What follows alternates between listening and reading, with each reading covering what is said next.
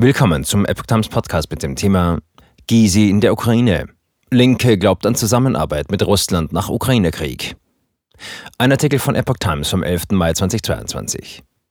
Die Linke hält eine Zusammenarbeit mit Russland auch nach dem Ukraine-Krieg für notwendig.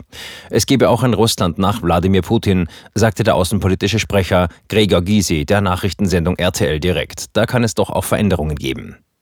Ob man von einem anderen Regime wieder Energie beziehen könne, das hängt von den Bedingungen ab, wie der Stand ist, welchen Energiebedarf wir haben. Man brauche Russland noch, zum Beispiel für das Atomabkommen mit dem Iran.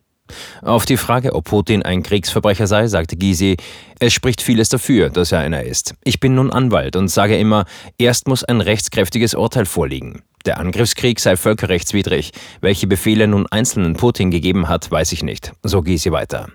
Er befürchtet, dass der internationale Gerichtshof am Ende an die Täter nicht herankomme. Aber wenn, dann bin ich dafür, alle Kriegsverbrecher zur Verantwortung zu ziehen, auch die, die im Irakkrieg Verbrechen begangen haben. Wir dürfen nicht einseitig sein.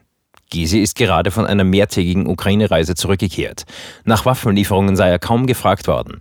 Er habe mit dem Zweiten Weltkrieg begründet, dass er generell gegen Waffenlieferungen sei und ist damit offenbar gut durchgekommen. Für Deutschland sage ich, wir sollten nicht wieder an Kriegen verdienen.